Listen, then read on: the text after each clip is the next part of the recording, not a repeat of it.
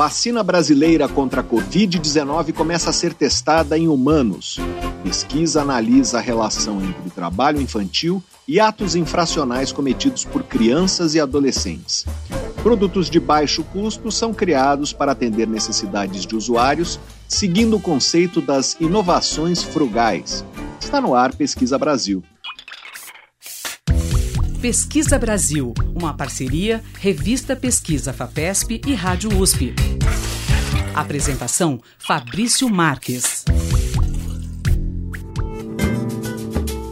Olá, sejam bem-vindos ao Pesquisa Brasil, o programa de rádio e podcast da revista Pesquisa FAPESP.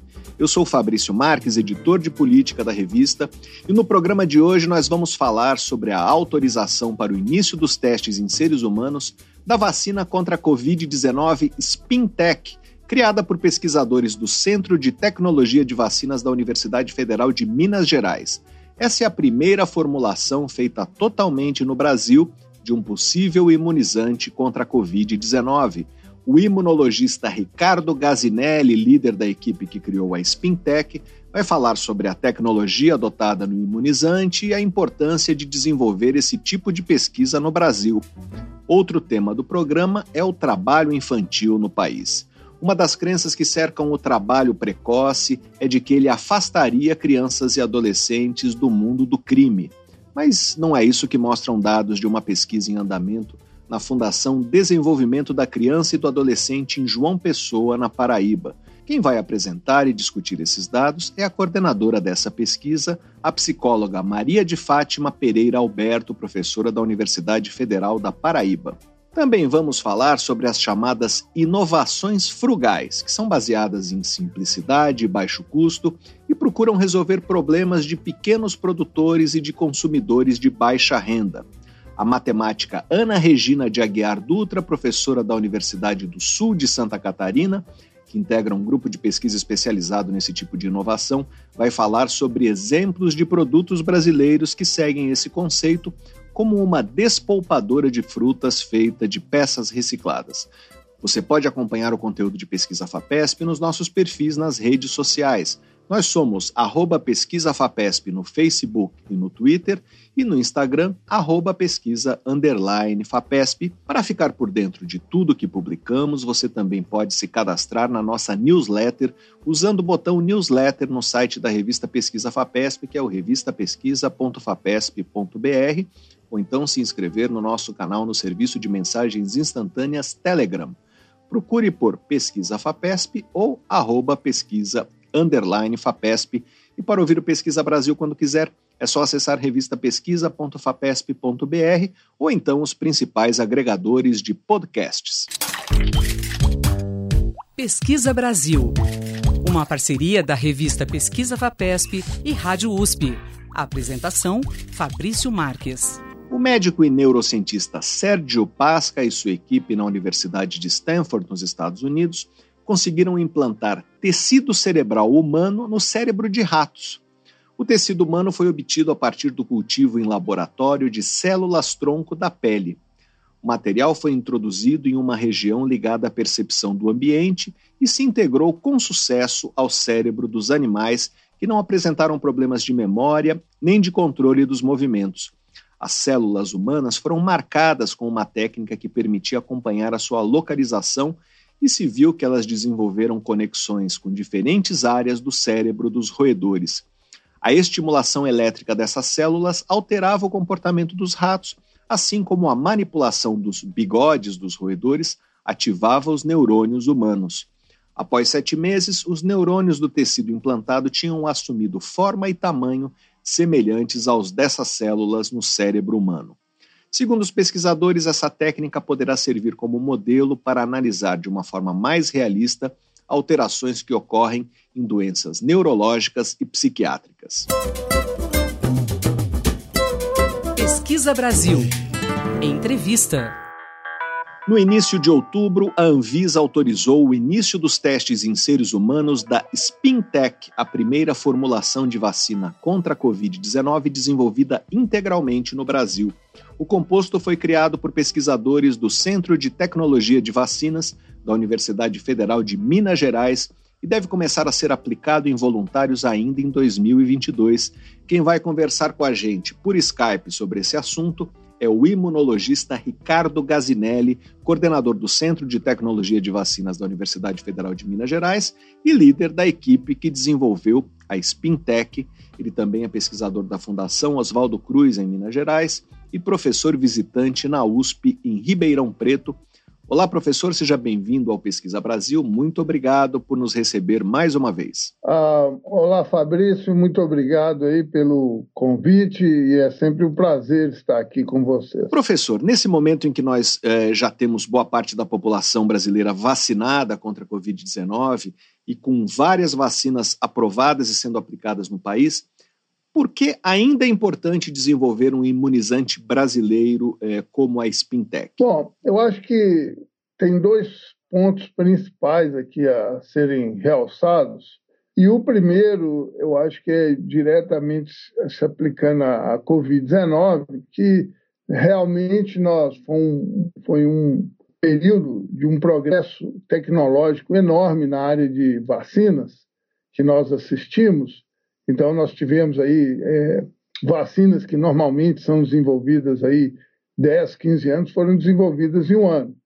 E usando tecnologias bem modernas, como é, as vacinas de ácido nucleico, de RNA, ou mesmo a vacina de é, vírus não replicante, né, como a de adenovírus.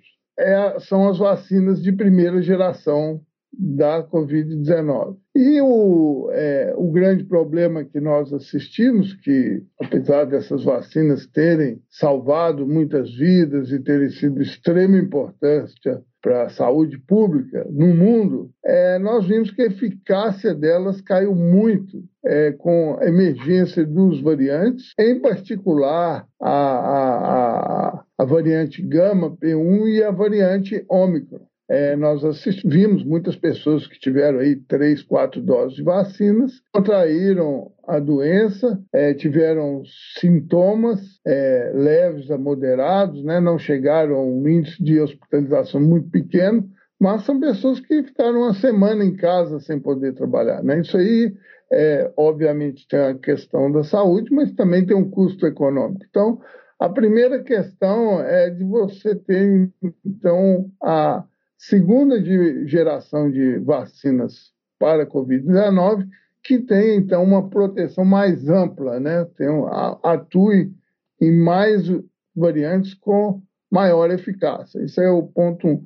Tem um outro ponto que é importante, que muitas dessas vacinas, é, a de RNA principalmente, são vacinas de baixa estabilidade. Então, você tem que manter elas numa temperatura muito baixa e uma infraestrutura é, é, mais sofisticada, o que nós não temos em muitas é, localizações no Brasil. Então, uma vacina que seja tenha maior estabilidade também é desejável. Queria que o senhor falasse sobre a tecnologia adotada na Spintec. De que forma ela se propõe a proteger as pessoas? É, será uma vacina de dose única, de duas doses? Ela protege contra todas as variantes conhecidas é, do novo coronavírus? A, a vacina é, Spintec, né, que é, o nome deriva aí de é, spike, né, que é a proteína principal de superfície do coronavírus, e o N é da proteína nucleocapsídeo, que é uma proteína também muito abundante na célula infectada que, é, e que protege o genoma viral, que é a proteína nucleocapsídeo. A, nós geramos uma proteína que é uma quimera, né? ela é uma proteína artificial, onde nós fundimos aí o gene que codifica um pedaço de uma com o gene que codifica a nucleocapsídeo, e aí virou então a, a SPIN, né? a proteína SPIN.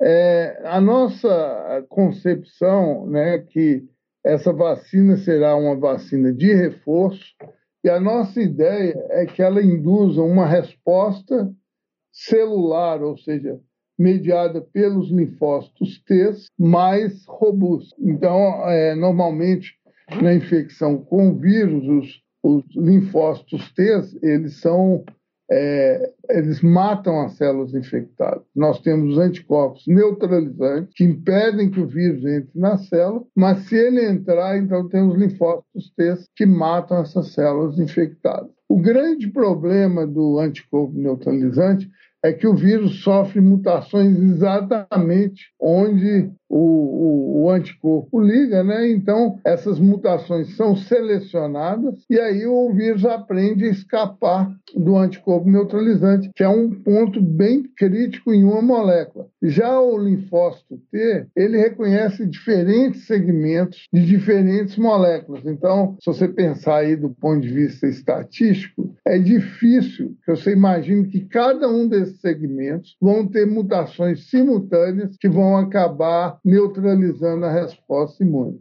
Então, um bom exemplo que eu gosto de dar é eles fizeram estudos com as pessoas imunizadas com as vacinas de primeira geração. O nível de anticorpo neutralizante é 10 a 30 vezes menor, se você olhar o neutralizante para o variante Ômicron, enquanto que a imunidade celular ela é preservada, 80% dela é preservada. Então, a ideia, a nossa ideia é que então, é, você teria uma vacina que focaria mais nesses segmentos dos vírus que não mudam né, entre os variantes. Então, a proteína N, a nucleocapsídeo, ela é muito conservada entre os variantes. E aí, para responder a sua pergunta, também nós fizemos é, experimentos com os variantes em animais de laboratório e ela protegeu tanto contra a cepa ancestral, né, que é o protegeu também contra a Delta e protegeu também contra a Ômicron. Então, ela teve, em animais de laboratório, ela teve uma ação é, é, ampla. Professor, essa abordagem de fusão de proteínas é muito diferente da utilizada nas vacinas que estão disponíveis hoje? Há outras vacinas sendo desenvolvidas com essa abordagem?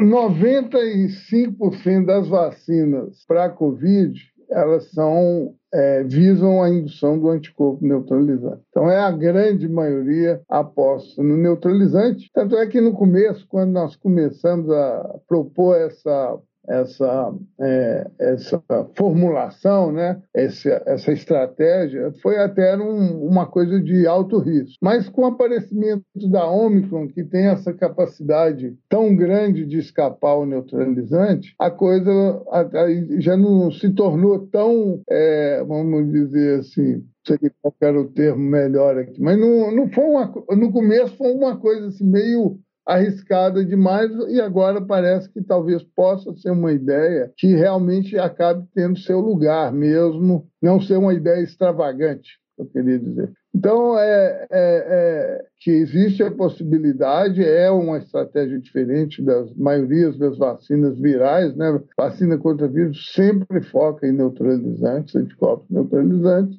mas nós nos deparamos com essas é, situações, então, que imaginamos que deve ser testado é, e teve uma boa resposta em animais de laboratório e agora realmente o que é importante ver em humanos, né, como isso vai funcionar. É o que eu ia lhe perguntar, é como serão feitos os testes é, em seres humanos? É, quantas pessoas serão envolvidas? Quanto tempo uh, deve durar essa fase? É, os testes em humano, é, na verdade, foi o desenho experimental foi feito por um colega, é, professor também da UFMG, o professor Elton Santiago, e a ideia é, nós vamos ter o fase 1. No fase 1, a gente faz um escalonamento da dose. Nós vamos usar dose de 20 microgramas de proteína, é, 60 e 100. Aí você, primeira coisa que é muito importante é você fazer o acompanhamento, estudo de, de segurança muito rigoroso. Esse é o ponto fundamental no fase 1, é ser vacina, o paciente fica lá uma hora no leito, se acompanha e vê se está tudo bem, aí você volta a acompanhá-lo nos dias. Aí, é, dando, né, mostrando que a dose mais baixa foi segura, você passa para a dose intermediária e depois para a dose superior. Também vamos ter dois grupos para cada dose, um, de, um grupo de é, 20 a 59 e um grupo de 60 a 85. Então você faz o jovem primeiro, depois o, o, o grupo de pessoas que já com a idade um pouco mais avançada. Terminando essa fase, a gente faz os estudos imunológicos, né, considerando que foi segura, que deu tudo certo, não deu é, nenhum problema inesperado. E nós vamos comparar a resposta imune. Aquela dose que induziu a melhor resposta imune é a que vai ser selecionada para a segunda fase do estudo. Então, se você tiver a dose de, de 60 foi igual a de 100 na resposta imune, obviamente você vai escolher a dose de 60 para é, é, ir para a fase 2. E aí, no fase 2, é, no fase 1, nós vamos usar aí mais ou menos 70 pacientes, no fase 2, mais 300 pacientes. E aí, estratégia um pouco diferente. É, você usa, é, nossa vacina vai ser dose reforço. Então, nós vamos pegar pessoas que receberam a última dose há mais de seis meses, vamos dar então um reforço com a Spintec e, em comparação, nós vamos dar um reforço com a, é, com a vacina da AstraZeneca, né, a, a da Fiocruz, produzida na Fiocruz. E aí, um mês depois, três meses depois, seis meses depois, nós vamos comparar as respostas induzidas por essas diferentes vacinas. E a nossa, é, esse estudo chama estudo de não inferioridade. Então, a vacina teste, ela não pode ter resultados inferiores à vacina que está no mercado, para justificar, então, que ela vá para um fase 3 e eventualmente se torne um produto. Nós estamos conversando com o imunologista Ricardo Gazinelli, coordenador do Centro de Tecnologia de Vacinas da Universidade Federal de Minas Gerais. Professor, se os testes em humanos forem bem-sucedidos, é, qual é o horizonte de tempo para se ter uma vacina uh, comercializável? Olha, eu acho que seria mais aí no, é, 24, 2024. Professor, e se os testes não derem certo e a resposta da Spintec for inferior a da vacina da AstraZeneca. É, de que forma esse trabalho ainda assim é, pode ajudar o país a avançar no desenvolvimento de novas vacinas? É, essa é uma ótima pergunta. Né? Eu gosto, desde o começo, aí, quando começou esse programa de desenvolvimento de vacina, almejando realmente chegar a um produto, eu sempre falei, olha, eu acho que esse pode ser o grande legado da pandemia para a área de vacinologia no Brasil. A, a nossa história, o nosso, eu gosto de dizer, o nosso ecossistema de vacina no Brasil, ele é bem completo. Né? Ele tem as universidades, os institutos de pesquisa que fazem estudos, desenvolvem vacinas, mas elas ficam muito na prova de conceito. E aí nós temos os grupos que fazem ensaio clínico, nós vimos que na, durante a pandemia vários professores e médicos brasileiros se envolveram com ensaios clínicos da vacina da AstraZeneca, da Coronavac, da Pfizer. Então, são testes clínicos fase 3, que o produto já chega pronto no Brasil. Né? Então, a pessoa só tem que ir lá executar. O ensaio clínico, que é uma coisa complexa e tem um grande mérito, mas a parte de inovação não ocorre nesse, nesse ciclo aí que eu estou falando. E aí nós temos também as fábricas de desenvolvimento, de produção de vacinas, né? tanto a Biomanguinhos quanto o Butantan, que são fábricas assim respeitadas internacionalmente, produzem vários tipos de vacina, mas, se não me engano, todas oriundas de transferência de tecnologia. E, finalmente, nós temos o SUS também, que funciona muito bem na distribuição de vacina. Nós assistimos que durante a pandemia, quando as vacinas chegaram, nós vacinamos quase que 80% da população alvo, que é um, um número muito acima do que se alcançou nos Estados Unidos e muitos países na Europa. Então, o que falta no Brasil é exatamente esse quem faça essa transposição da prova de conceito para o ensaio clínico fase 1, 2. E, e, foi exatamente isso que nós fizemos. Nós nos propom, propusemos a fazer isso. Nós tivemos aí um apoio grande do, do governo federal, do, do, do Estado, mesmo de é, essas emendas para alcançar esse objetivo e, e conseguimos executá-lo. É, criamos uma infraestrutura capaz de fazer isso tudo no Brasil e também eu acho que, que uma, uma equipe, né, de, de, porque é uma equipe bastante complexa, ela envolve desde gente, pessoas trabalhando em aspectos regulatórios, formulações, controle de qualidade, uma série de atividades que a, a, a, nós não é, desempenhávamos antes. Então, e agora eu acredito que isso vai ajudar sim a desenvolver novas vacinas. Nós estamos já trabalhando aí, já preparando a documentação para a Anvisa de uma vacina é, desenvolvida inicialmente dentro da USP é, pela professora Irene Soares da farmácia, uma vacina contra malária causada pelo plasmode vivax. Também estamos aí já em, em, em, começando a preparar a documentação de uma vacina terapêutica contra a leishmaniose visceral, que a gente já tem um modelo que a gente já tem alguma experiência.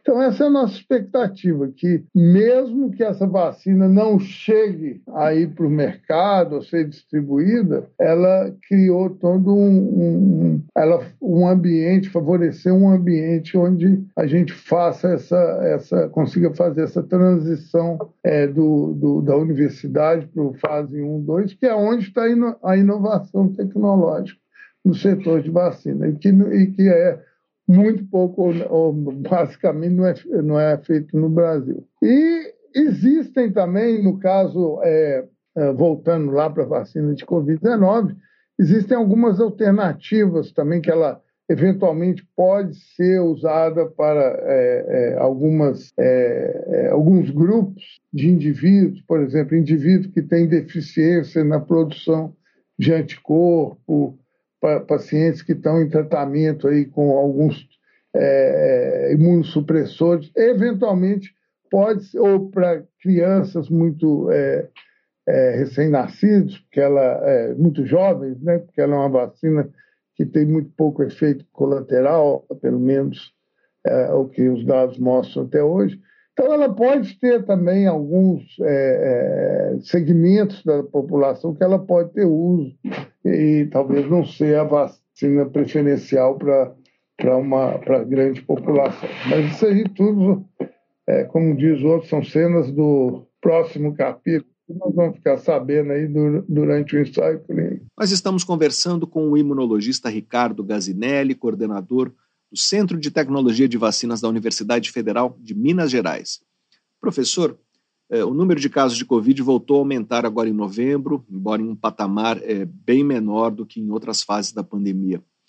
As vacinas disponíveis impedem os quadros graves, mas não são tão eficientes para impedir a disseminação dos casos como encarar esse momento da pandemia? É, eu, eu acho assim, a primeira coisa que eu, nós estamos recomendando é, obviamente, as pessoas se vacinarem, quem não vacinou recentemente, ir lá e tomar sua dose, porque nós sabemos que mesmo que não sejam as vacinas ideais, as vacinas atuais, elas, elas conferem um grau de proteção e principalmente as formas graves da doença. Então, eu acho que é isso é, nos ambientes fechados, as instituições de pesquisa já estão recomendando o uso de máscaras. E isso eu acho que vai ser muito importante aí monitorar o número de casos e de, é, é, de internações hospitalares, porque isso vai nos dar uma ideia realmente da gravidade aí dessa nova variante e também é, como que a gente deve ser mais rigoroso, começar o isolamento mais com, com, com critérios mais rigorosos. Então isso aí eu acho que vai ser, é, eu acho que a gente vai aprender aí nos próximos semanas, né? Mas de todo jeito eu acho que é importante já começar a haver uma uma precaução agora, inclusive, que começam as festas de fim de ano, festas com familiares, festas com né, amigos e tal. Então, eu acho que é muito importante aí, talvez um, uma primeira medida é uma nova é, imunização para quem não teve imunização nos últimos seis meses e uso de máscara e vamos aguardar e ver como isso aí se desenrola. Né? Nós conversamos com o imunologista Ricardo Gazinelli, coordenador do Centro de Tecnologia de Vacinas da Universidade Federal de Minas Gerais, para saber mais sobre a Spintec, que é a primeira candidata à vacina contra a Covid-19 desenvolvida integralmente no Brasil. Leia a reportagem de Ricardo Zorzeto na edição de novembro da revista Pesquisa FAPESP, ou então acesse revistapesquisa.fapesp.br. Professor, muito obrigado pela sua entrevista. Eu que agradeço mais uma vez e é um prazer estar aqui com você. Pesquisa Brasil, o programa de rádio da revista Pesquisa FAPESP. Pesquisadores da Universidade de Illinois, nos Estados Unidos, receberam 300 mil dólares para desenvolver ferramentas capazes de avaliar se citações de artigos científicos estão corretas.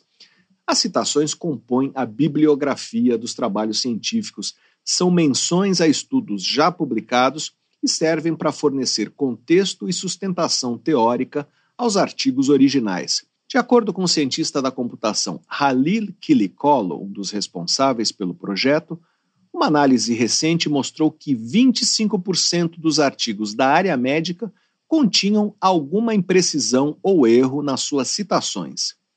Kilikolo deu como exemplo uma carta de apenas um parágrafo que foi publicada em 1980 no New England Journal of Medicine. Segundo ele, citações imprecisas a essa carta em artigos científicos podem ter contribuído para a chamada crise dos opioides. Opioides são analgésicos que viciaram milhões de norte-americanos e foram responsáveis por 183 mil mortes entre 1999 e 2015. Essa carta dizia que eram muito raros os casos de dependência química em pessoas que não tinham um histórico de vício depois que elas receberam uma droga narcótica quando estiveram internadas eh, em hospitais dos Estados Unidos. Havia apenas quatro casos documentados em um universo de 11.800 pacientes. Das 608 citações a essa carta, 80% não mencionaram que os pacientes, na verdade, estavam internados e sendo monitorados por médicos. Outras distorceram completamente as conclusões. A alegação de que o vício era improvável serviu de argumento para a prescrição dos opioides. O grupo de Quilicolo eh, pretende desenvolver modelos de processamento de linguagem natural e de inteligência artificial para ajudar autores e revisores de artigos e editores de revistas científicas a verificar a validade e a precisão de citações uh, em trabalhos acadêmicos na área biomédica. Pesquisa Brasil. Entrevista. Segundo a legislação brasileira, crianças com menos de 14 anos são proibidas de trabalhar. Mas a Pesquisa Nacional por Amostra de Domicílios de 2019 apontou que 1 milhão e 800 mil crianças e adolescentes trabalhavam no Brasil. Desse total, 21% tinham entre 5 e 13 anos de idade. Uma das crenças que cercam o trabalho precoce é de que ele evitaria que crianças e adolescentes cometessem atos infracionais, mas não é isso que mostram os dados de uma pesquisa em andamento na Fundação Desenvolvimento da Criança e do Adolescente, localizada em João Pessoa, na Paraíba. Nós vamos conversar agora com a coordenadora dessa pesquisa, que deu origem ao livro Trabalho Infantil e Trajetórias de Vida Punidas e Encarceradas com Medidas Socioeducativas. É a psicóloga Maria de Fátima Pereira Alberto, professora da Universidade Federal da Paraíba, onde ela também coordena o Núcleo de Estudos e Pesquisas sobre o Desenvolvimento da Infância e Adolescência. Olá, professora, seja bem-vindo ao Pesquisa Brasil. Muito obrigado por participar do programa. Muito obrigada também pelo convite. Estou à disposição. Professora, queria que falasse sobre a pesquisa que a senhora uh, coordena na Fundação Desenvolvimento da Criança e do Adolescente. É, quem participou dessa pesquisa? Quais foram os resultados obtidos até agora? Bom, é, essa pesquisa é resultado, na verdade, é um trabalho desenvolvido aqui junto à Fundação, que é responsável pela gestão das medidas socioeducativas de internação, são aquelas medidas é, que responsabilizam o adolescente pelo cumprimento de medidas e que são cumpridas em instituições em sistema fechado, em privação de liberdade. Ela, na verdade, é o resultado de um conjunto de trabalhos, de pesquisas que nós vimos desenvolvendo aqui na Universidade Federal da Paraíba, basicamente no núcleo que eu coordeno, no PED, há cerca de 20 anos, onde nós é, começamos a ver uma série de consequências do trabalho infantil e, dentre essas consequências, ao longo desse tempo, nós fomos compreendendo desde muito tempo, desde cedo, que esse mito de que a, a, o trabalho evitaria o envolvimento uh, da criança e do adolescente com ato infracional, uma, uma, uma coisa que está no imaginário da sociedade brasileira, de que é melhor a criança trabalhar, porque se evitaria né, eh, se envolver, como se diz, é, de uma forma muito comum com coisas erradas, nós fomos percebendo que não era bem isso que acontecia. Nesses 20 anos, nós fomos percebendo que muitos adolescentes eram acusados da autoria de atos infracionais ou nós fomos percebendo que muitas vezes nós encontrávamos esse adolescente no cumprimento de medidas, particularmente no meio fechado. Então, a gente é, pensou, vamos então fazer uma pesquisa e compreender se existe uma relação aí, porque se o trabalho evitasse o envolvimento com atos infracionais e se o trabalho fosse esse tal antídoto que a sociedade pensa ao, à marginalidade, como está no imaginário social, como é dito, é pregoado e falado por diversas pessoas em diversas condições sociais, nós não teríamos adolescentes cumprindo medidas socioeducativas. E aí foi de fato que aconteceu. Então, nós estamos há cinco anos realizando essa pesquisa, e nesses cinco anos nós já trabalhamos com uma amostra de mais ou menos 250 adolescentes, onde que, na verdade, a gente identifica é que se o adolescente é acusado da autoria de ato infracional, que esse adolescente acusado da autoria de ato infracional, ele foi trabalhador infantil, então em torno de 82 a 98%. E aí você vai perguntar, mas por que essa diferença, 82 a 98? Porque quando a gente pergunta se trabalhou na infância, em torno de 82% já diz assim de cara, sim, já trabalhei e descreve as atividades, ou nós perguntamos atividades nas quais trabalhou. Mas é ali um número que é o que vai dar essa variabilidade para os 98%, que às vezes diz, não, eu não trabalhei, eu só ajudei. Mas quando nós perguntamos em que consistia essa ajuda, nós vamos perceber que, na verdade, essa palavrinha aí, ajuda, essa categoria, ela acaba invisibilizando porque, de fato, esse adolescente, ele trabalhou na infância, ele trabalhou desde a infância. Então, eh, nós temos desde, por exemplo, o trabalho doméstico, nem sempre é visto como trabalho infantil, ou muitas vezes o trabalho no tráfico, no, no, no conjunto, né, naquele processo todo que corresponde desde, às vezes, a plantação até a venda né, das drogas. Então, esse trabalho, que é inclusive considerado piores formas, está na legislação brasileira, está na legislação internacional, que é o tráfico de drogas, muitas vezes não é visto como trabalho. Nós estamos conversando com a psicóloga Maria de Fátima Pereira Alberto, pesquisadora da Universidade Federal da Paraíba. Professora, quer dizer, a, a, exploração da força do trabalho infantil, inclusive pelo tráfico, é o que explica essa incidência. Mas quais são as implicações? Essas crianças e adolescentes estiveram afastados da escola, eles não tinham proteção? Boa pergunta, Fabrício, que você coloca, porque assim, é preciso esclarecer algumas coisas aqui. É, esse adolescente que está cumprindo medida, nem sempre ele está cumprindo medida por tráfico. Essa é a primeira questão. Muitas vezes ele está cumprindo medida por um, um outro, ele foi acusado da autoria de um outro ato infracional. Mas esse ato infracional, às vezes, ele se relaciona com o tráfico. Por exemplo, às vezes um adolescente é, é apreendido, vai cumprir uma medida, é, ou, ou, às vezes ele nem é apreendido, mas ele, ele perde, a, a polícia pega ele, ele perde aquela mercadoria e ele tem que pagar aquela mercadoria, né, que é, consiste na droga. Então, essa, é, perder essa mercadoria e ter que fazer, às vezes, um outro ato infracional para repor aquele dinheiro que ele perdeu. Então, um assalto, por exemplo. Então, às vezes, não está diretamente relacionado, mas indiretamente tem a ver com o trabalho.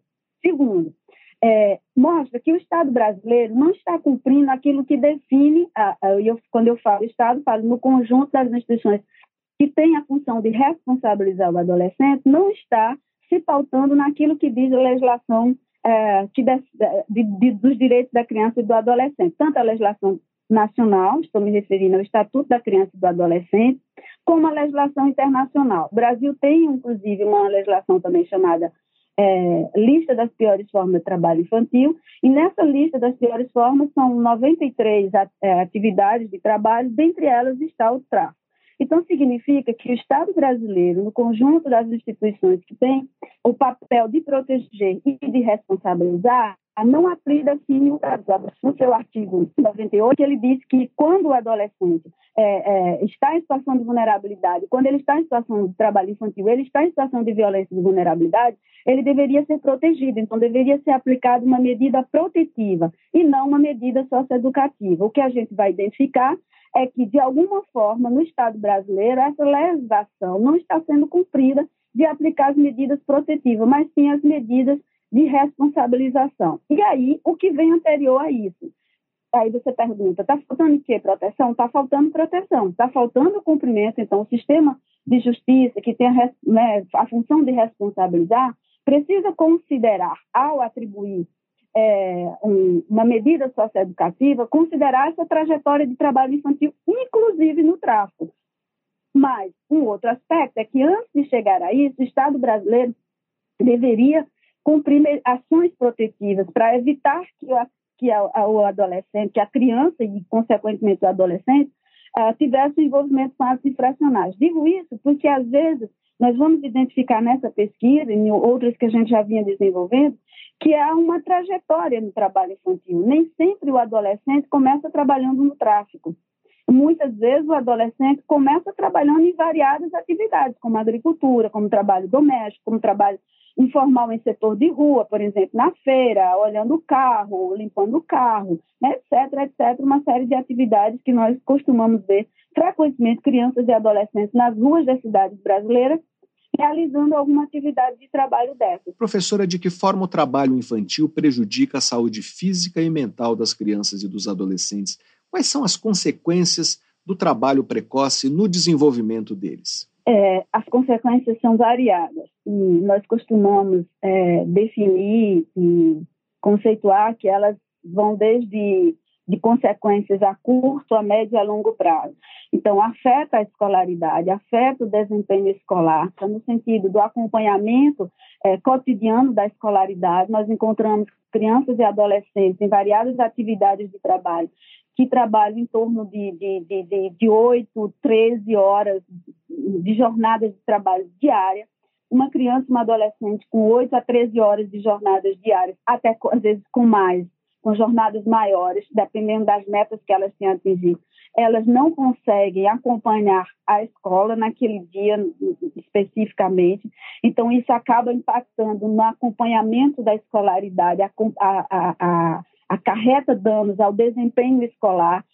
Isso faz com que muitas vezes essa criança e adolescente é, repita variadas vezes de ano, e aí, consequentemente, essa repetição, ela é também um elemento que provoca a evasão, que é o afastamento daquela criança do adolescente da escola. Então, você vai encontrar, encontrar muitas vezes adolescentes que dizem, não, eu fui matriculado várias vezes, eu comecei a trabalhar várias vezes, mas eu acabei desistindo. E essa desistência está relacionada muitas vezes a essa não condição ou essa incapacidade de acompanhar a escola por conta da sua jornada de trabalho. É, isso acarreta né, no que a gente vai chamar do analfabetismo juvenil, além do ponto de vista cognitivo, do ponto de vista físico, tem uma série de consequências a depender da atividade de trabalho. Essas atividades elas vão atingir desde o desenvolvimento físico, é, no sentido de, de provocar dores, no sentido de afetar o desenvolvimento, porque gera é, consequências físicas no organismo uh, que afetam então o, o seu desenvolvimento, uh, desenvolvem doenças, desenvolvem patologias, uh, doenças relacionadas à coluna, doenças relacionadas a pegar peso, a as chamadas LERDOR, que são doenças relacionadas ao esforço repetitivo, então depende muito da atividade de trabalho. Então a gente fala genericamente, mas é preciso olhar uma atividade de trabalho, por exemplo, se essa criança e adolescente ela trabalha na feira pegando peso, ela vai ter um determinado dano físico, ou ela poderá vir a ter um dano físico.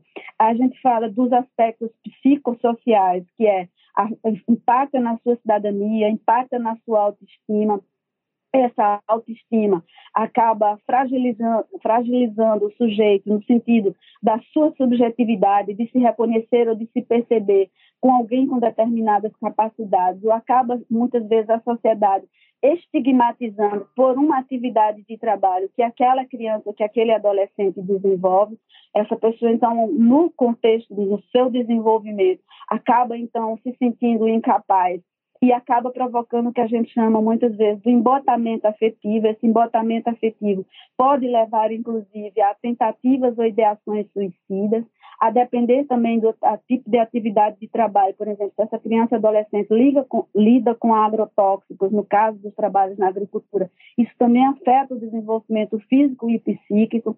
A gente pode falar também do ponto de vista da aquisição do capital cultural, que por se afastar da escola e todos esses aspectos que eu já nominei cognitivamente antes, ela acaba não tendo aquele conhecimento e aquela a, a nível de escolaridade exigida pelo mercado para se inserir quando aí chegar à vida adulta.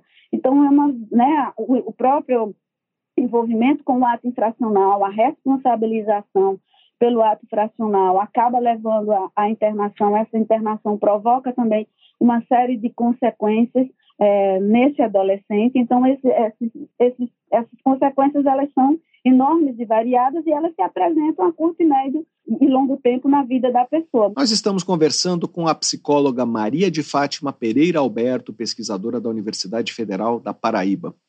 É, professora, é, quais são os próximos passos é, desse projeto?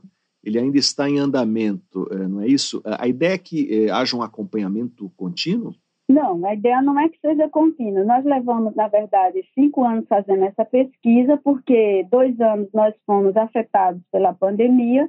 Isso dificultou a, a realização da pesquisa, porque nós não podíamos, é, durante um tempo, nós não pudemos, não, não, não foi possível adentrar nas unidades esse trabalho. Nós fazemos esse trabalho dentro das unidades, então, com a pandemia, nós ficamos impossibilitados. Então, acabamos levando mais tempo do que a gente previa. Os passos agora são, são pelo menos três. Um deles é que a pesquisa foi feita em João Pessoa e agora, esse ano, nós já iniciamos a pesquisa expandindo para o resto do estado da Paraíba. A Paraíba tem outras unidades no interior do estado para é, responsabilização do adolescente, então, diferentemente dessa ideia que a sociedade fala, ah, não, não acontece nada, não tem responsabilização, não é assim, o adolescente é responsabilizado e é responsabilizado com muita severidade, porque a adolescência dura em torno ali de seis anos, né? Se nós pensarmos de 12 a 18 anos, como está no Estatuto da Criança e do Adolescente, e para um adolescente que cumpre três anos de internação, ele passou metade da sua adolescência é, encarcerado. Então, é expandir para o restante do Estado. O segundo aspecto é que nós gostaríamos também de fazer, é, expandir, já estamos tentando é, viabilidade de projeto para expandir para outros estados do Brasil, porque a gente quer ver o quão significativo essa questão se apresenta também nos outros estados, o quão, o quão é possível generalizar.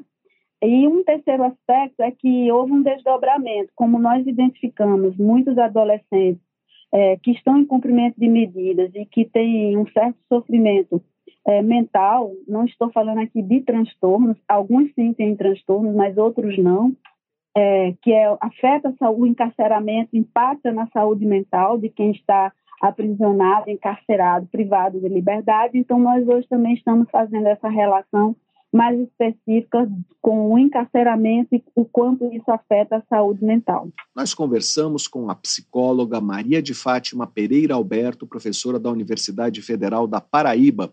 Para saber mais sobre a incidência e as implicações do trabalho infantil no Brasil, leia a reportagem de Ana Paula Orlandi na edição de novembro da revista Pesquisa FAPESP, ou então acesse revistapesquisa.fapesp.br Professora, muito obrigado pela sua entrevista. Fabrício, muito obrigada a vocês pelo convite, pela oportunidade de falar desse tema. Nem sempre a gente tem essa possibilidade de ocupar canais que a gente possa traduzir as pesquisas e informação para a sociedade. Então, muito obrigada, estarei à disposição sempre que precisar.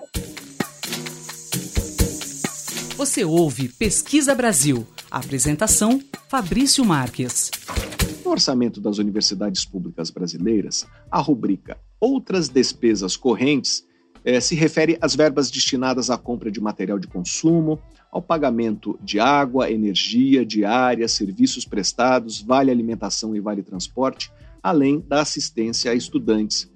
Pois, segundo dados do Sistema Integrado de Planejamento e Orçamento do Governo Federal, os gastos nessa rubrica feitos pelas 68 universidades federais brasileiras encolheram 45% nos últimos cinco anos.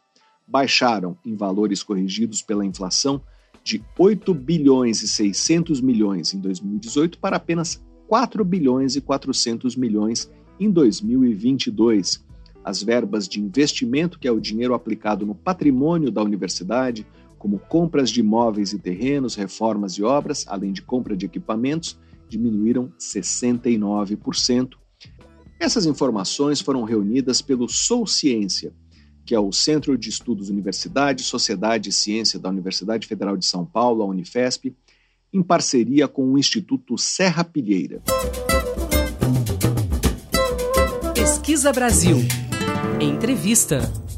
Baseadas na simplicidade, na eficiência e no baixo custo, as chamadas inovações frugais ajudam a resolver problemas de pequenos produtores e consumidores de baixa renda. Também chamada de inovação com restrição de recursos, a abordagem ficou conhecida a partir de uma reportagem publicada em 2010 na revista britânica The Economist sobre versões simplificadas de equipamentos médicos ou de carros desenvolvidos na Índia para consumidores de baixa renda.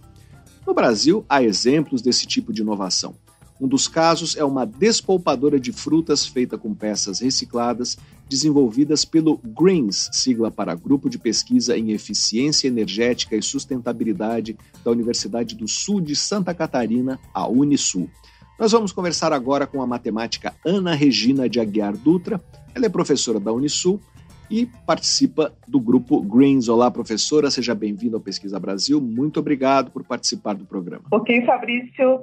É, alegria toda minha, né, falar sobre esse assunto que eu gosto muito e que nós temos aí é, é, desenvolvido aí na, na, na, minha universidade, na Universidade do Sul de Santa Catarina, é, com, juntamente aí com mais professores e estudantes, né, então é sempre muito, muito interessante falar desse assunto. Professora, é, na abertura da entrevista eu dei uma definição resumida do que é inovação frugal, é, tentando compreender de uma forma mais ampla esse conceito, quais são as principais características das inovações frugais? Então, Fabrício, assim, é, o nosso entendimento né, sobre a inovação frugal, bem alinhado com o que você já é, nos apresentou aí no início, ela tem sim né, esse, essa, esse caráter assim, é, de, de lidar com soluções simples, tá? Soluções simples mas soluções eficientes, soluções baseadas na, na, na literatura, na ciência, em, em metodologias realmente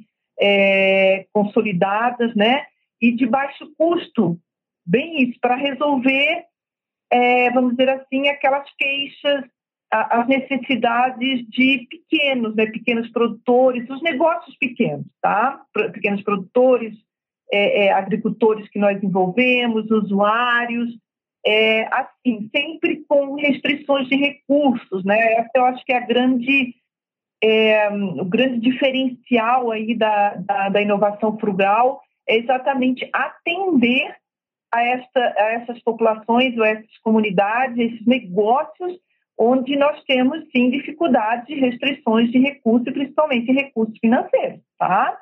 Então, é, para a gente, assim, a inovação frugal, ela tem um alinhamento é, bem interessante aí também com aquilo que a gente conhece, que são os Objetivos de Desenvolvimento Sustentável, né?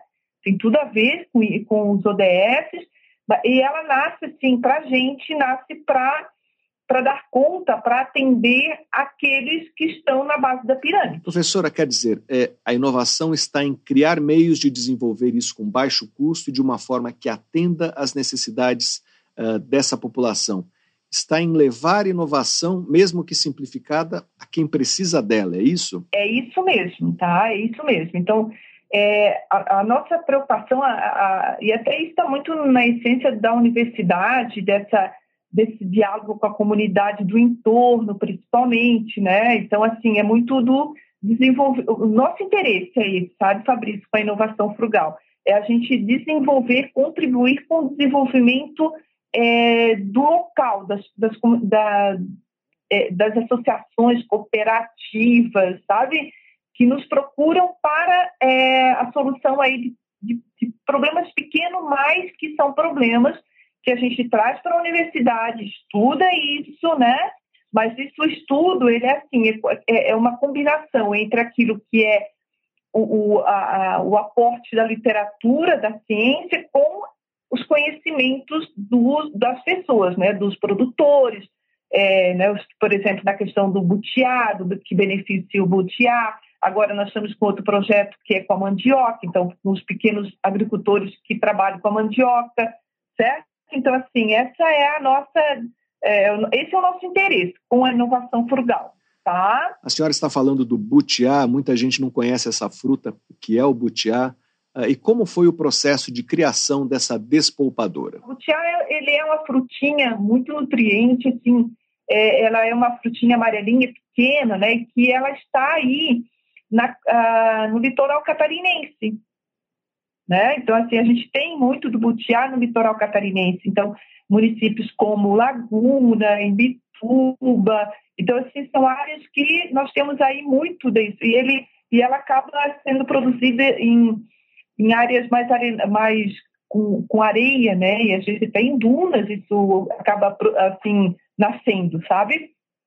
Então, é, é uma frutinha muito gostosa que o pessoal faz geleias, é, fazem aí é, suco, certo? A polpa, que aí é onde a nossa, a, nosso equipamento acaba é, contribuindo, né? Para poder é, trazer aí uma, um valor maior a essa, a esse beneficiamento da, do butiá, que é a produção da polpa, que a polpa é muito mais valorizada do que o próprio suco. Nós estamos conversando com a matemática Ana Regina de Aguiar Dutra, professora da Universidade do Sul de Santa Catarina. Professora, por que esse equipamento que vocês desenvolveram pode ser considerado uma inovação frugal? Olha, sim, Fabrício, ó, a inovação frugal, ela, ela nasce, ela, ela, para a gente, ela nasce sempre de uma demanda da comunidade certo? De um, de um negócio, vamos dizer assim, né? Que pode ser uma associação, uma cooperativa, um grupo de,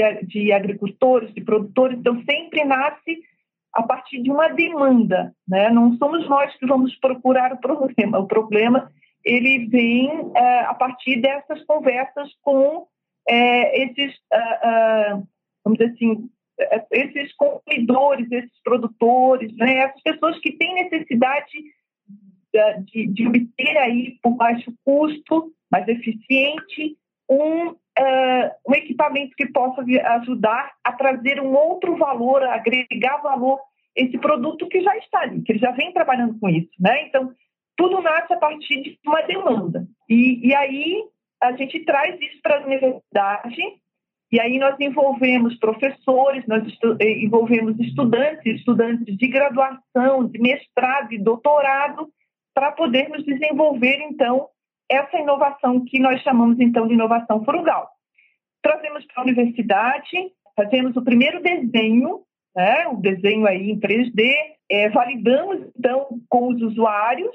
Depois dessa primeira validação, a gente vai para quê? A gente vai para uma segunda etapa, que é a montagem do protótipo, certo? Então, assim, é bem realmente metodologia de desenvolvimento de produto, e aí a gente faz aí toda uma adaptação para metodologia de desenvolvimento de projeto produto frugal. Montamos o protótipo, vamos para, os testes, mas esses testes eles são acompanhados pelos, pelos vamos dizer assim, demandantes, né? pelos solicitantes da, da solução aí do, do é, desses problemas que tem aí na, na comunidade nessas produções. Né? É, nós fizemos aí os tantos testes necessários para deixarmos, sim, esse equipamento, que passa a ser um equipamento frugal, é, no ponto uh, que atenda, sim, às necessidades dessas comunidades. No caso do Butiá, os, os, produtores acompanharam o processo? Sim, nós tínhamos sempre um ou dois representantes uh, acompanhando, né? Então, assim, ou dentro do principalmente dentro dos nossos laboratórios, né? Então ali a gente eles eles é, davam suas ideias e as ideias eram muito interessantes porque eles conhecem, eles conhecem, né? Então, assim, eles são os maiores conhecedores. Então, eles tinham, sim, muitas condições aí, total condição de eh, nos dar, assim, as orientações e, a partir dessas orientações, nós fazíamos os ajustes no equipamento. Professora, trabalhar diretamente com quem vai usar os equipamentos traz algum tipo de dificuldade? Como é essa tensão uh, de estar com os usuários ali do lado? É, a gente tem muito, muitos benefícios, porque, né, por exemplo, o, a despolpadeira ela nasce de uma dissertação de mestrado, né? então, assim, é, a gente acolhe a, a, necessidade da comunidade, a gente traz para a universidade, isso foi desenvolvido, né, o equipamento, a partir de uma dissertação de mestrado, também por um projeto de iniciação científica, então, assim, para a gente, a questão das dificuldades, olha, é, é, a gente não tem muitas dificuldades, né? Agora, para quem vai receber, o que pode ser difícil, que é talvez aí ter pouco recursos para fazer um outro, mas assim, como ele é de baixo custo, né? É feito aí com material reciclado, então olha, é, é, tem muito mais possibilidade de fazer um outro, fazer outros, do que, por exemplo, ter é, recurso para comprar é, os equipamentos já existentes. Tá? Professora, além da despolpadora, o que mais vocês fizeram, estão fazendo na Unisul com base nos conceitos da inovação frugal? Certo, olha só, Fabrício. É, nós iniciamos sem saber que era inovação frugal é, com o desenvolvimento de um carrinho. E esse carrinho ele foi, ele foi, uh, foi um pedido de uma associação de catadores de resíduos, né? e que se tornou um tema de um projeto de iniciação científica. Então, perceba que sempre assim, né? É, vem de fora para dentro, né? vem da, da, demanda da sociedade ou da comunidade para dentro da universidade, tá? E aí, uh, foi nesse período que a gente acaba conhecendo aí o professor Bren e começamos a escrever um artigo onde ele também se envolveu conosco, né? Foi a primeira publicação em, em revista uh, internacional de impacto, que é a Journal of Cleaner Production. É, e isso foi muito interessante, né? Nos deu aí uma visibilidade, né? É, então esse carrinho, ele também uh, foi assim, né? Desenvolvido aí do mesmo processo, a escuta, a, a elaboração do protótipo, os ajustes, ele feito com material reciclado, projeto entregue à associação, né, um projeto que respeita, né, que tem todo o cuidado de proteger os trabalhadores na hora de operar o equipamento, né, que a gente fala da segurança e da saúde do trabalhador, isso precisa ser é, é, é destacado, porque né, vai ter operação, o trabalhador vai operar um equipamento, então precisa sim levar em conta todos os itens que diz respeito à saúde e segurança. É, no caso da despolpadeira, por exemplo, né, mesmo que é, nós usamos de material reciclado, é, nós temos que levar em conta que nós estamos mexendo com, né, é, é beneficiando é, alimentos. Então, tem que ter realmente né, material que atenda isso, né? A questão do, do requisito de estar tá manuseando alimentos aí. Tá? Então, nós começamos toda a nossa história com a questão de um carrinho, né? E hoje, nós estamos, né, a gente já empregou a despolpadeira ela já está em funcionamento, né, é, pela associação de associação rural é, de do, do, município chamado Imbituba. Esse essa, essa, associação então ela tem ela beneficia outros produtos, mas é, o mais forte aí é o butiá, tá? Então está em pleno vapor a, a, a nossa despolpadeira, né? Tá? Professor, esse carrinho ele já está sendo utilizado? Já, já. Esse carrinho, ele, ele é, na verdade, foi o nosso primeiro, né? Já faz aí um tempinho, ele já está em funcionamento numa cooperativa de reciclagem. Tá? Uma cooperativa que fica também é, numa praia, né? Num, numa, no município de Palhoça, mas numa praia chamada Praia da Pinheira, uma praia muito bonita.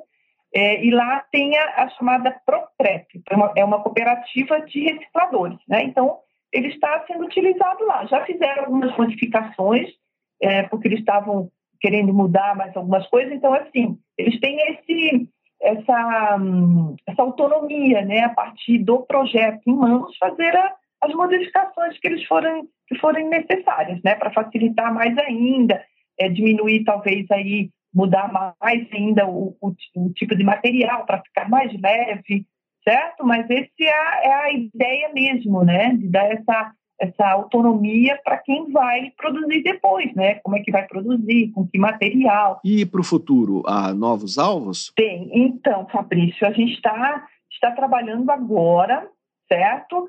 É, uma associação também de agricultores, é, aquilo que eu te falei, com o beneficiamento da mandioca, tá? Por que, que a gente está trabalhando a questão da mandioca? Então, de novo, qual foi a, a, a qual foi a demanda, né? Então, essa associação, ela nos, é, nos procura e, e, ela diz o seguinte, olha, hoje, os pequenos produtores de mandioca, que beneficiam a mandioca, eles, eles ficam dependentes dos uh, engenhos. Engenhos são, vamos dizer assim, mini fábricas né, de, é, que, que ceifam a, a, a mandioca, fazem farinha, farinha, é, bijus e tantas outras coisas, né? É, biscoitos. E, e hoje eles, eles ficam, vamos dizer assim, dependentes, né? E eles não querem ficar dependentes, eles querem é, ter um equipamento pequeno, pode ser assim, pequeno, eficiente, simples, mas que, que eles possam fazer isso né, ao longo do ano, né? Porque eles têm, por exemplo, uma rocinha, eles têm uma roça pequena de, de mandioca. Então, é, eles querem é, servir o, o consumidor, né? compra o seu biscoito, que compra o seu pão, que compra a sua farinha, é, o ano todo com qualidade. Se não, se não tem isso, ele, ele vai uh, ficar dependente desses engenhos em, uh, em determinados períodos.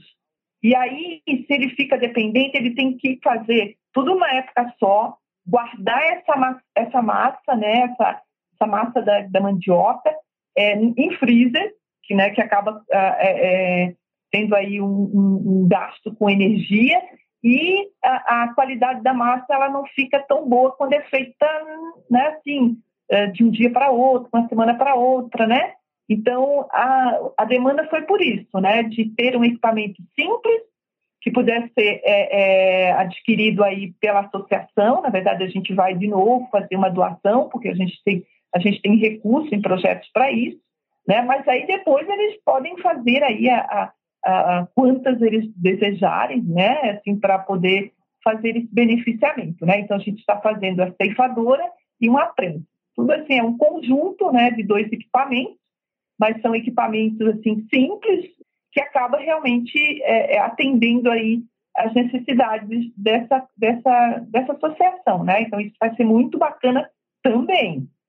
E uma outra, uh, uma outra inovação que nós estamos trabalhando aí, essa é também bem interessante, isso é, um, é a temática de um doutorado de uma aluna nossa, Ana Provin, é, que é uma, um equipamento para extrair o fio da fibra da bananeira. Tá? Pra, é, isso vai facilitar muito a vida das artesãs, principalmente de um município chamado Corupá, aqui em Santa Catarina, um município que produz, né, acho que é parece que é o quarto produtor de bananas no país, né? Uma banana super gostosa, super doce. É, só que assim, né? Quando tu cortas a, a, a, o cacho de banana, a, banana, o pseudocaule fica, né? Ele, ele acaba às vezes até virando resíduo mesmo, né?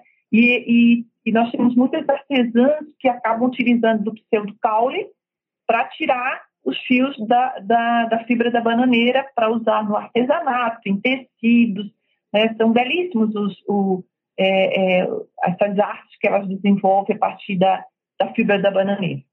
Certo, Fabrício? Então, são várias coisas que nós estamos aí é, desenvolvendo né, com essa abordagem é, da inovação frugal. Nós conversamos com a matemática Ana Regina de Aguiar Dutra, professora da Universidade do Sul de Santa Catarina, para conhecer mais exemplos de inovações frugais leia a reportagem de Carlos Fioravante no site da revista Pesquisa FAPESP, que é o revistapesquisa.fapesp.br. Professora, muito obrigado pela sua entrevista. Ok, Fabrício, muito obrigada, viu? E aqui termina o Pesquisa Brasil de hoje. Para ficar por dentro de tudo que publicamos, você pode se cadastrar na nossa newsletter usando o botão newsletter no site da revista Pesquisa FAPESP, que é o revistapesquisa.fapesp.br ou então se inscrever no nosso canal no serviço de mensagens instantâneas Telegram. Procure por Pesquisa FAPESP ou arroba pesquisa FAPESP. Você receberá avisos sobre a publicação de reportagens, podcasts e vídeos. Pesquisa Brasil tem produção, roteiro e edição de Sara Caravieri. Eu sou Fabrício Marques, editor de política da revista Pesquisa FAPESP, e desejo a todos uma boa tarde. Você ouviu Pesquisa Brasil, uma parceria da revista Pesquisa FAPESP e Rádio USP.